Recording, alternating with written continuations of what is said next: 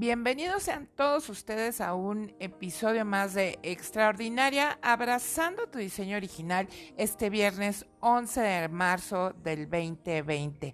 Te invito a que compartas conmigo eh, este tema tan interesante que, que es el, el, ser mujer. Te invito a que nos acompañes hoy. Gracias, bienvenidos a Extraordinaria. Bueno, pues quiero comenzar este episodio eh, tomando en cuenta que esta semana ha sido una semana especial, no solamente en México, sino alrededor de todo el mundo, ya que el 8 de marzo se conmemoró eh, o se conmemora el Día Internacional de la Mujer.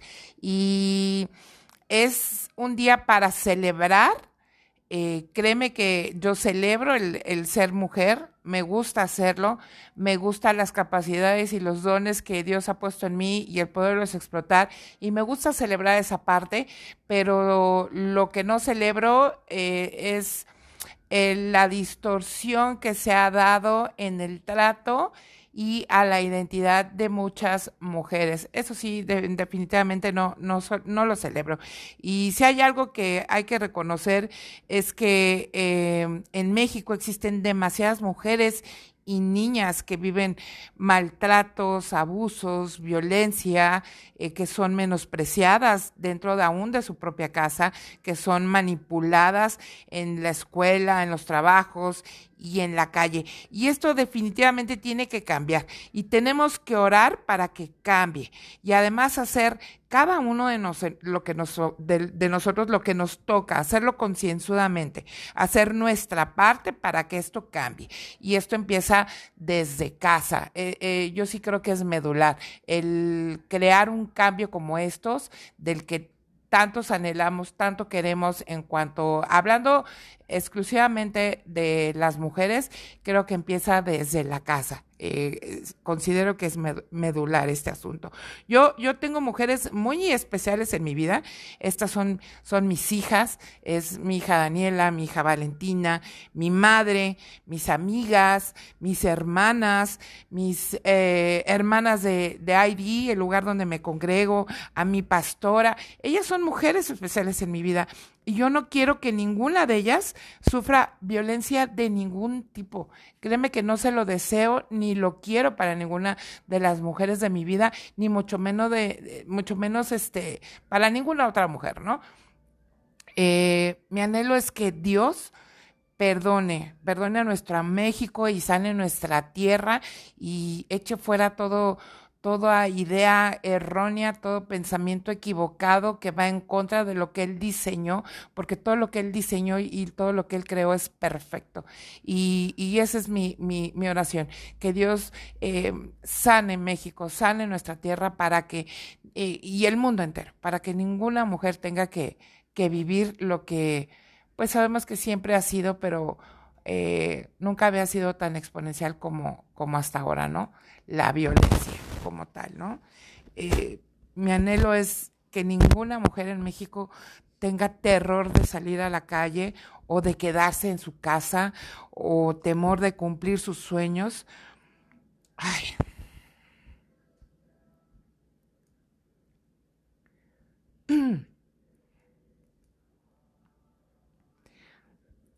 Los sueños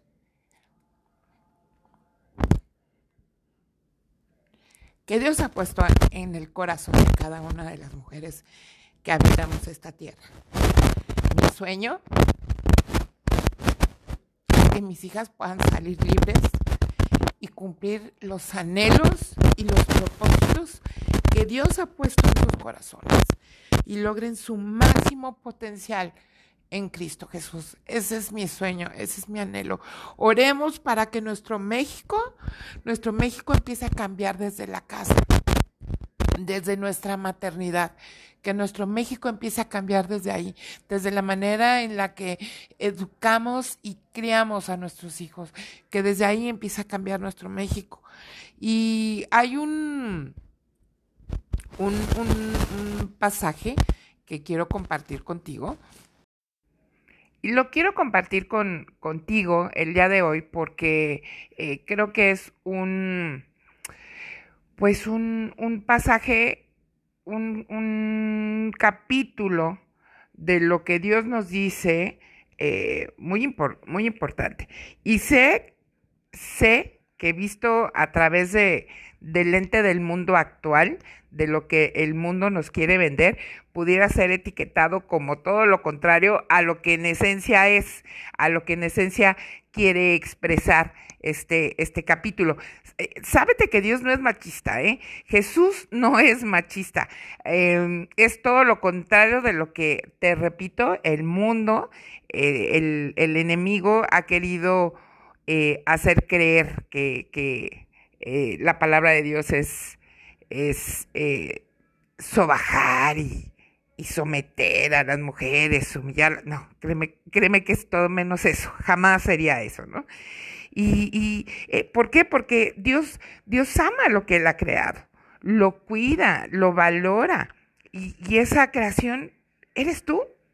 Si tú lees los evangelios, los evangelios, eh, ahí Jesús es mostrado realmente como lo que es eh, alguien que vino a romper con todo lo que el enemigo, el enemigo quería atar y, corromper en este mundo, ¿no? Él fue un, revolucionario, vamos a llamarlo así, de alguna manera, nuestro, nuestro Dios revolucionario, este Dios de, de, de, los ejércitos, este es Jesús, y, y, lo vino a hacer así porque, pues, el primer evangelista en la Biblia que, que Dios narra como tal, pues no fue un hombre, fue una mujer, ¿no? La mujer samaritana que fue a todo el pueblo a contarle sobre Jesús. Entonces, ahí te va. ¿Quién fue? La mujer. El primer predicador de la resurrección de Jesús no fue un hombre, fue una mujer, María Magdalena. Y, y, a Jesús no le importó si tenía un pasado. Dios la perdonó, la restauró y usó a María Magdalena en forma poderosa para que fuera a hablar de la, de la nueva vida de Jesús resucitado, ¿no? De la resurrección de Jesús, ¿no? Jesús ama, Jesús eh, respeta nuestra individualidad, valora y empodera a cada mujer a cumplir su propósito en Él, porque a eso estamos llamadas, a cumplir el propósito y el diseño que tenemos en Él. La Biblia, la palabra de Dios, lo que Dios dice, no es machista créeme que no lo es. Y debemos y tenemos que ver y leer, pues, a la luz del corazón de Dios lo que Él nos dice para entenderla y que se nos carga este eh, velo de ignorancia porque mucha gente puede hablar y no es que la Biblia Dios dice que la mujer este, debe sujetarse sobre... No, no, no, no, no, no, carnal. Léela. Lee la palabra de Dios a la luz del corazón de Dios. Y entonces se te van a abrir los ojos y vas a entender muchísimas cosas. Por ejemplo, yo, yo quiero compartir este pasaje que te, que te digo, que es Efesios capítulo 5, desde el versículo 21, ¿no? Y, y, y quiero que pongas muchísima atención. Dice así, someteos unos a otros en el temor de Dios. Las casadas, en, el, eh, en esta eh, versión, en esta traducción que yo tengo, dice, estén sujetas a sus propios maridos como al Señor. Porque el marido es cabeza de la mujer, así como Cristo es cabeza de la iglesia, la cual es su cuerpo y Él es su Salvador. Así que, como la iglesia está sujeta a Cristo, así también las casadas lo estén a sus maridos en todo. Maridos, amad a vuestras mujeres, así como Cristo amó a la iglesia y se entregó a sí mismo por ella, para santificarla, habiéndola purificado. Fíjate lo que, lo que hace Jesús con la iglesia y a lo que está llamando Jesús a los esposos. ¿A qué? A entregarse por ella para santificarla, habiéndola purificado en el, en el lavamiento del agua por la palabra. Ya me vi con mi velita, no, no es cierto. a fin de presentarla, presentársela a sí mismo una iglesia gloriosa, que no tuviese ni mancha, ni arruga, ni cosa semejante, sino que fuese santa y sin mancha. Así también los maridos deben amar a sus mujeres como a sus mismos cuerpos. El que ama a su mujer, a sí mismo se ama. Chanclas.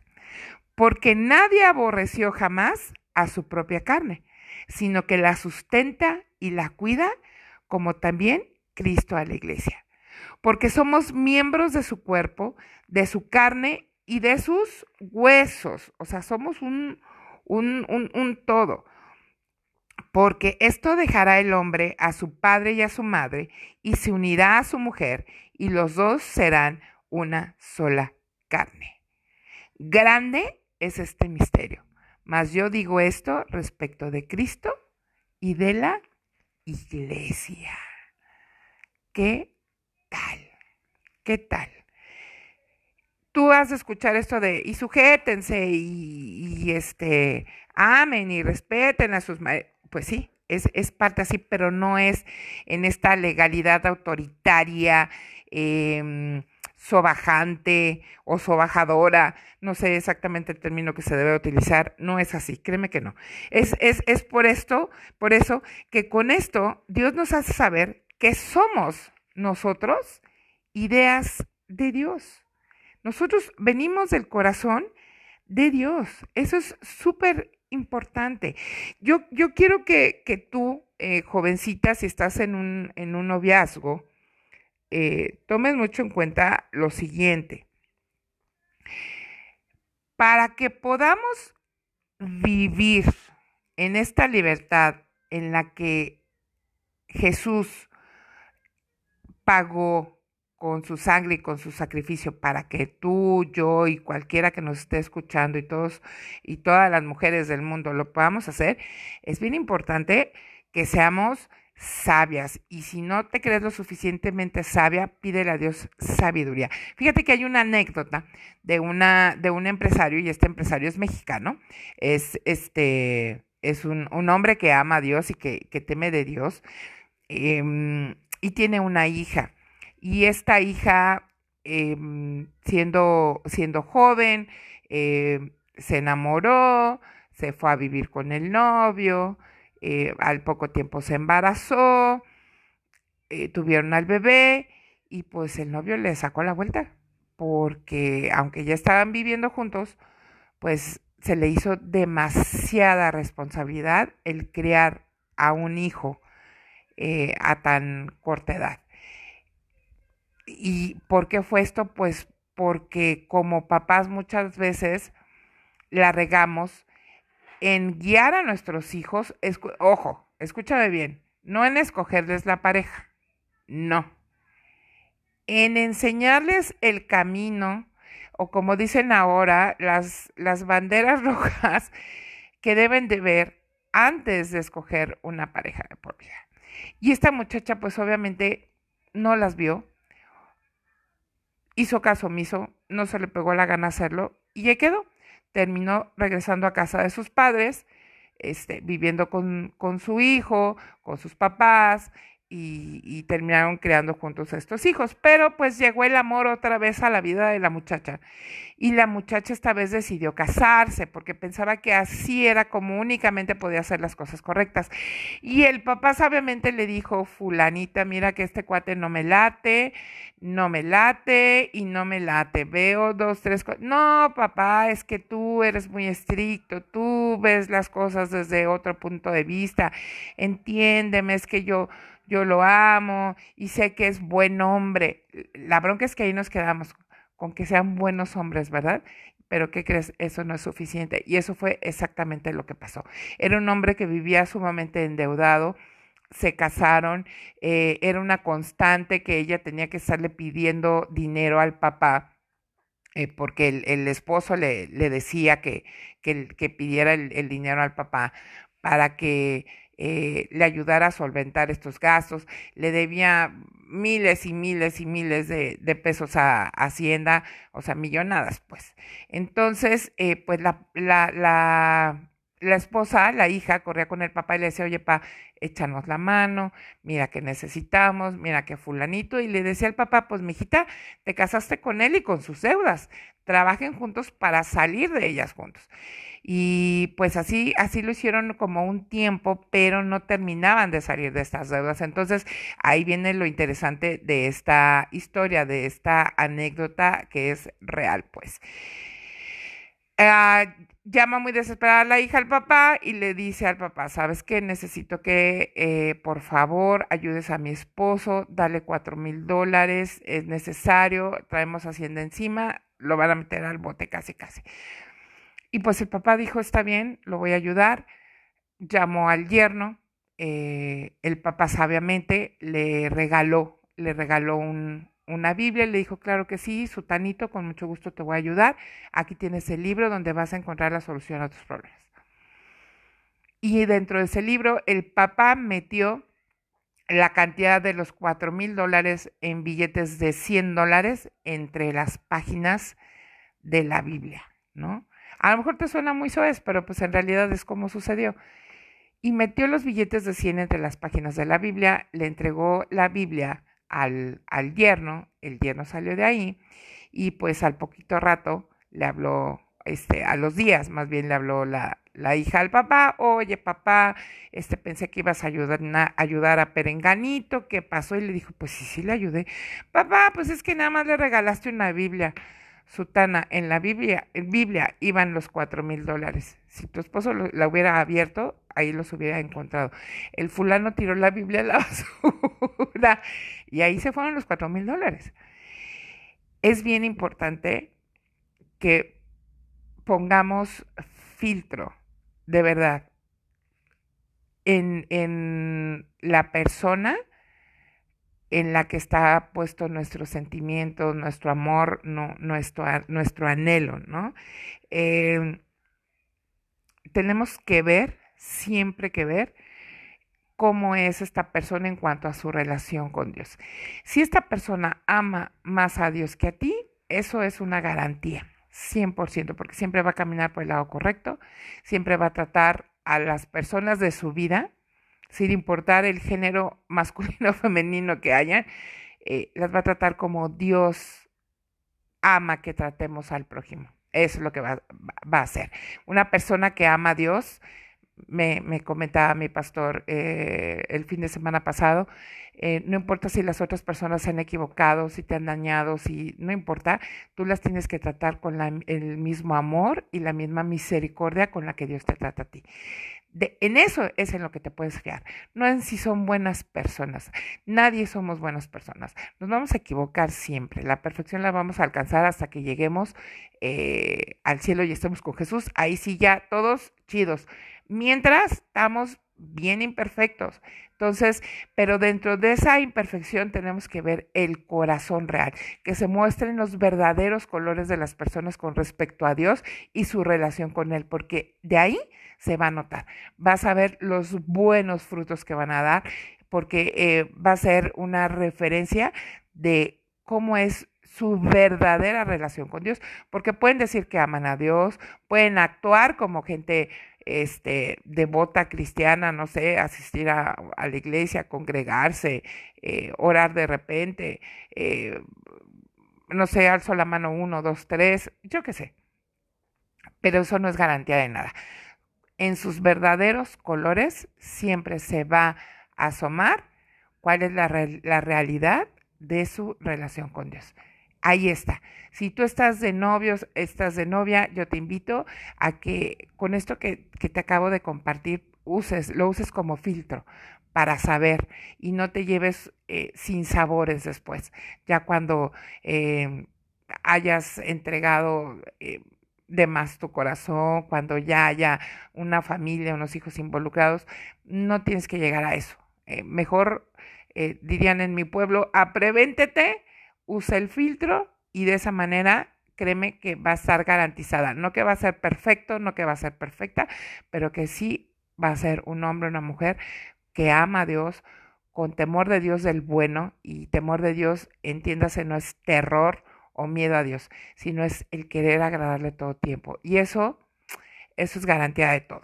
Pero si tú ya pasaste esa fase de noviazgo y ahora tú ya estás casada y estás en, en una situación de abuso o de violencia, déjame decirte que no tienes que vivir con esas situaciones de abuso, de maltrato o de violencia. Pide ayuda, busca, busca ayuda para salir de eso. Dios no te ha diseñado y no te, no te creó para que vivas bajo esas circunstancias o esas condiciones. Para eso no, Dios no te creó. Dios te creó para que seas amada, para que vivas en libertad, para que eh, puedas eh, vivir a gusto puedas vivir bien dentro de la voluntad y la misericordia de Dios.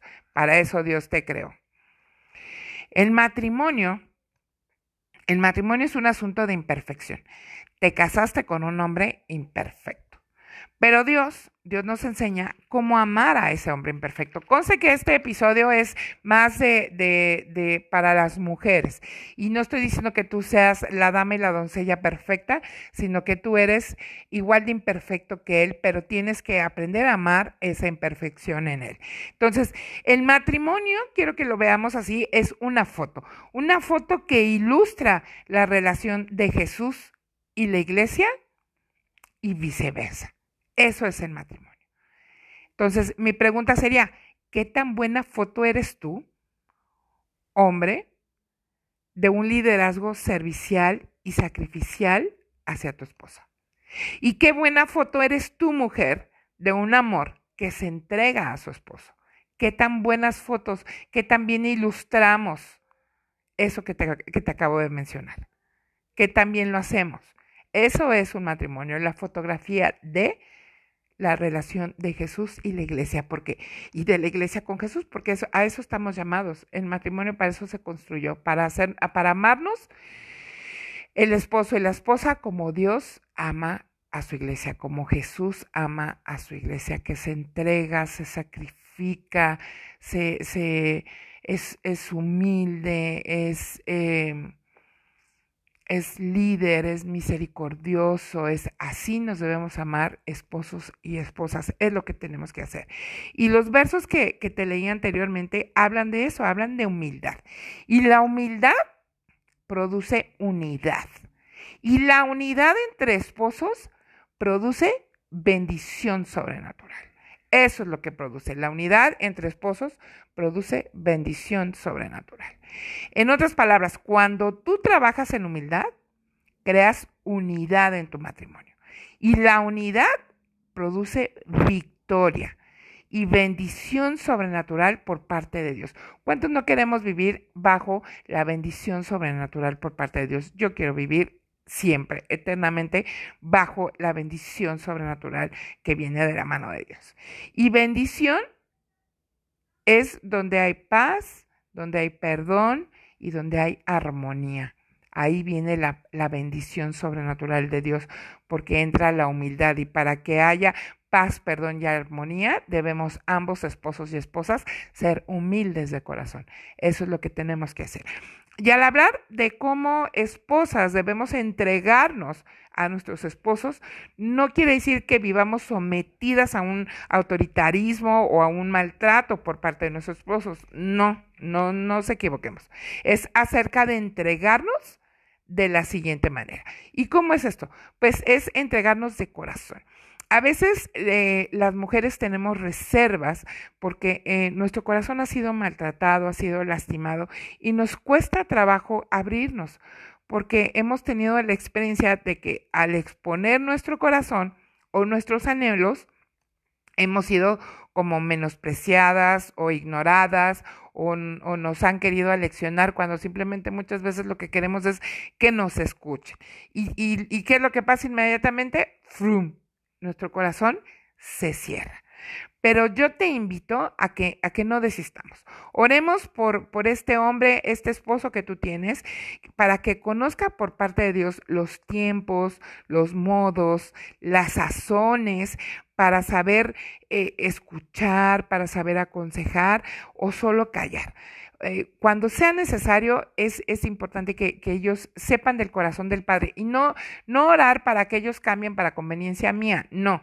Tenemos que empezar nosotros primero. También nosotros debemos aprender a escuchar a no aleccionar y a saber callar cuando, cuando es necesario. Y, y, y en esta medida, en, en, que sea una cosa que va y viene tanto nuestra oración para ellos, pero principalmente para nosotros, los hombres van a, van a tener que aprender por parte del corazón del Padre a ser responsables con el corazón de las esposas. Y lo mismo con nosotros, pero ahorita, ahorita quiero enfocarme a, a esa parte, ¿no?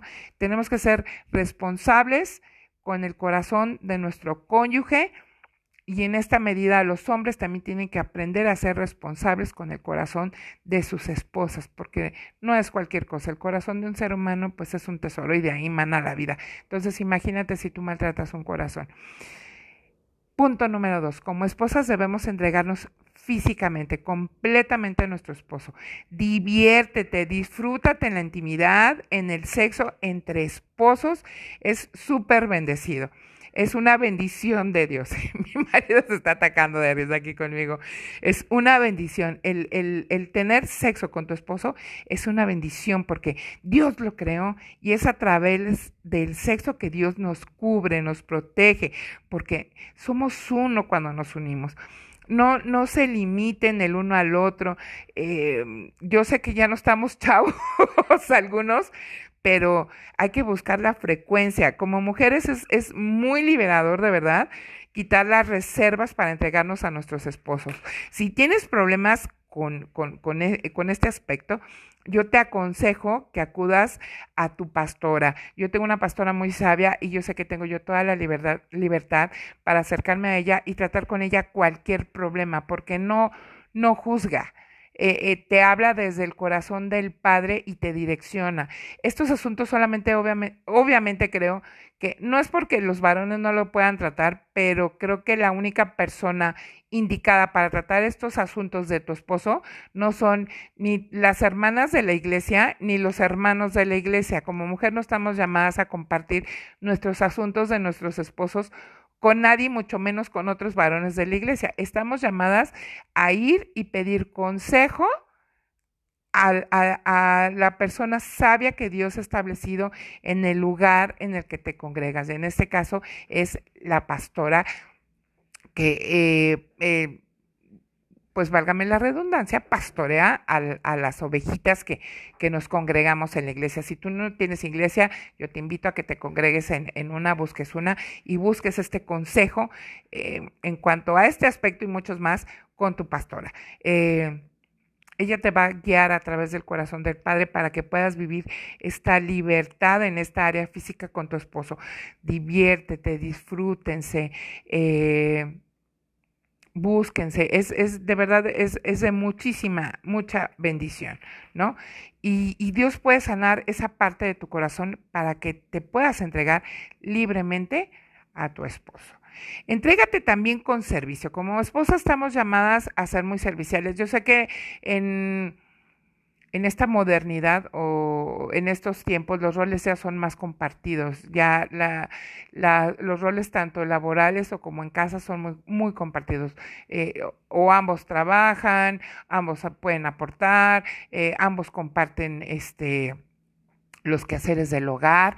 Eh, no es por echar porras, pues, ni cacahuatazos, eh, mi marido viene de una educación muy tradicionalista y sin embargo eso eh, lo ha dejado de lado y es un hombre que comparte las labores del hogar ahora que yo estoy laborando conmigo porque sabe que yo también estoy chambeando y él, él, él ayuda y, llega también de trabajar y está igual de cansado que yo y ayuda y apoya y entre los dos este, lavamos trastes, guisamos, echamos lavadoras, eh, doblamos ropa, lavamos baños, barremos, trabamos lo que se tenga que hacer porque en, ese asunto nos, complementamos también, pero en la parte del servicio a lo que voy es que lo que tú tienes que hacer o lo que tú quieres hacer, hazlo con un corazón de amor y de servicio para tu esposo, para tu familia. Eso es muy importante. Yo, por ejemplo, eh, mi marido le, le, gusta, antes era un aficionado así eh, a hueso colorado del, del, del soccer, ¿no? Eh, Ahora ya no, pero de vez en cuando, cada, uh, se sienta a ver un partido, me siento con él. Y es, mi amor, ¿a quién le vamos? Y es prepararle su botanita, quienes han venido a, esta, este, a esta casa, su casa, saben que, que, del corazón de mi esposo y del mío es, nos gusta atenderlos, nos gusta ser buenos anfitriones. Y lo mismo es con mi esposo, es la botanita, tu cafecito, tu galletita, tus papitas, tu, y él es así conmigo también. Entonces, este, este rollo de ser serviciales, de ser de corazón de servicio, para tu cónyuge es bien importante. Eh, debemos de, disfrutar de lo que ellos disfrutan. No, no propiamente te tiene que gustar. Yo no te estoy diciendo que yo soy una aficionada del soccer, pero cuando mi esposo sienta ver algún partido, pues si tengo la oportunidad del chance, voy, me siento con él y es, pues, ¿a quién le vamos? Pues a los de la, la camiseta amarilla. Al América, no, a Monarcas. Ah, bueno, entonces ya nos sentamos y vamos a ver el partido XX, porque pues este, somos, somos michoacanos, le vamos al Monarcas y pues ya no. Ya no le vamos, pero le íbamos al Monarcas, ¿no? Es, eso es un ejemplo, ¿no? Es eh, tratar de ser servicial todo el tiempo con tu cónyuge. Eso es no servil, no confundamos, servicial, ¿no? Esto es, eh, es importante. Otro punto que considero que es importante es eh, entregarnos con una actitud de admiración. Mi marido es este que eh, le gusta estar creando contenido, buen contenido, contenido sano, contenido eh, con mensaje, contenido de bendición. Y yo admiro esa parte porque de verdad eh, no es como que lo haga por hacerlo. No, no lo hacen eh, por divertirse, no. Es un hombre que, que se toma el tiempo, está leyendo constantemente la palabra de Dios y aunque muchas veces lo manifiesta de una forma divertida, no es algo que él tome a la ligera porque sabe que en algún punto, así sea a una persona, eso, eso va a impactar. Y yo admiro eso de mi esposo, ¿no? Que, que él hace estas cosas para, para alcanzar a, más personas para, para Dios. Y, y yo admiro esa parte, ¿no? Hay que aprender a celebrar a nuestros esposos todo el tiempo reconocerles cuando son sabios, cuando son prudentes y agradecerles todos y cada uno de sus detalles. Eso es, eso es bien importante. También el hablarles con sinceridad cuando se trata de un tema serio, de un tema de peso, pero en amor. O sea, podemos ser serias, pero, pero con sinceridad en amor. Eso, eso es, es muy, muy importante.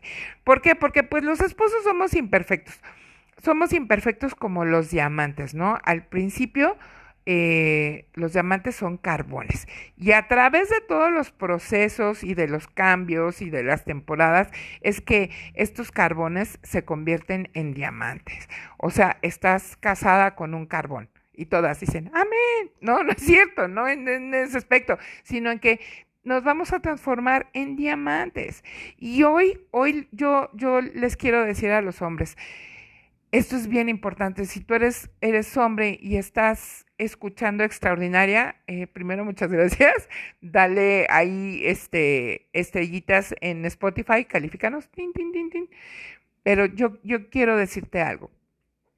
Hoy tu hombre puede sanar la feminidad de tu esposa al amarla como Cristo te ama a ti. A ti que eres imperfecto, a ti que estás lleno de, errores, a ti que la riegas, Cristo, Jesús te sigue amando y su misericordia para ti es nueva cada día, para todos y cada uno de nosotros.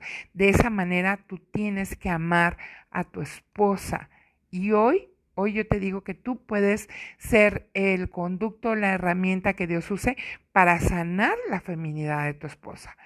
Y mujeres, hoy tú puedes sanar también la masculinidad de tu esposo, al amarlo como Cristo te ama a ti. Sí, en esos días que andas de neuras, que andas toda hormonal, que, que, este, que estás cansada, que, que este, ya traes los pies hinchados, que ya este, tu paciencia está casi en cero, la casa, los quehaceres, los niños, el trabajo y que te pones media grinch, lo que sea, Dios así te ama y tiene un corazón para ti, tiene amor, tiene misericordia, tiene paciencia. Así ama a tu esposo, porque Dios te quiere usar para que seas la herramienta para sanar la masculinidad de tu esposo. Recuerda que muchas veces, eh, si no es que la mayoría de las veces, si no es tu caso, qué bendición, qué bendición, pero la mayoría de las veces mm, llegamos a nuestros matrimonios con parte de nuestra identidad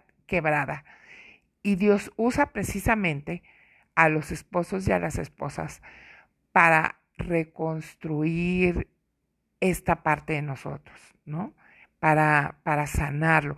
Y mi anhelo, mi anhelo de verdad es que mi matrimonio, tu matrimonio y los matrimonios de todos sean este laboratorio donde la presencia de Dios, este, donde lo imperfecto se va perfeccionando y vaya saliendo eh, a flote todos esos, estos diamantes y este, este oro y mostremos a través de nuestro matrimonio a Cristo Jesús. Esto es, esto es muy bueno, que Dios, que Jesús es bueno, que su amor y gracia es lo mejor que nos puede, nos, nos, nos puede pasar. Y mostrar lo mejor de nuestro matrimonio no es tomarnos fotos y subirlo a las redes sociales. Créeme que no, eso no es lo mejor del matrimonio. Cualquiera puede enseñar la mazorca y sonreír para tomarnos una foto y subirla a, las redes sociales. No, lo mejor de tu matrimonio está día a día en el perdón, en la misericordia, en la paciencia, en la prudencia, en el respeto, en la admiración. Ahí está nuestro matrimonio, lo mejor de nuestro matrimonio.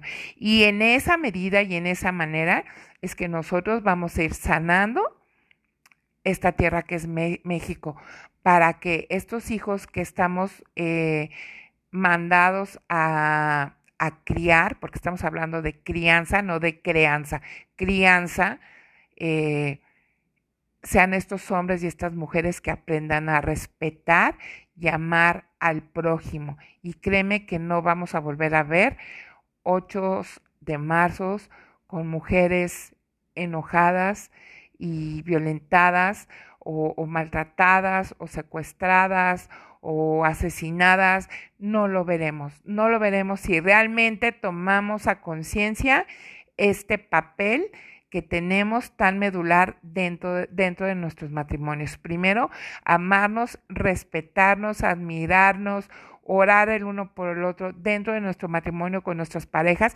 y eso se derrama a nuestros hijos y nuestros hijos van a crecer dentro de un matrimonio sano. Y créeme que esto esto que, que vivimos hoy en estos tiempos se acabará si de verdad, te repito, lo hacemos de una manera concienzuda. Los mejores días en tu matrimonio, en mi matrimonio, están por venir. En el nombre de Jesús. Hay esperanza, hay reconciliación, hay paz, hay perdón, porque todo es hecho nuevo dentro de tu matrimonio y en ti, en el poderoso nombre de Cristo Jesús. Felicidades a todas estas mujeres eh, valientes, estas mujeres valiosas, porque Dios así nos considera valientes, valiosas. Eh, somos, somos creación, somos idea de Dios, somos hechas a su imagen y semejanza y, nuestro diseño es, híjole, pues ¿qué te digo? Nuestro diseño es celestial. Yo, yo, yo sí te felicito el día, el día de la Mujer. Felicidades a todas y pues esto fue un episodio más de Extraordinaria, abrazando tu diseño original. Yo soy Tania Lara. Nos escuchamos la próxima semana. Chao.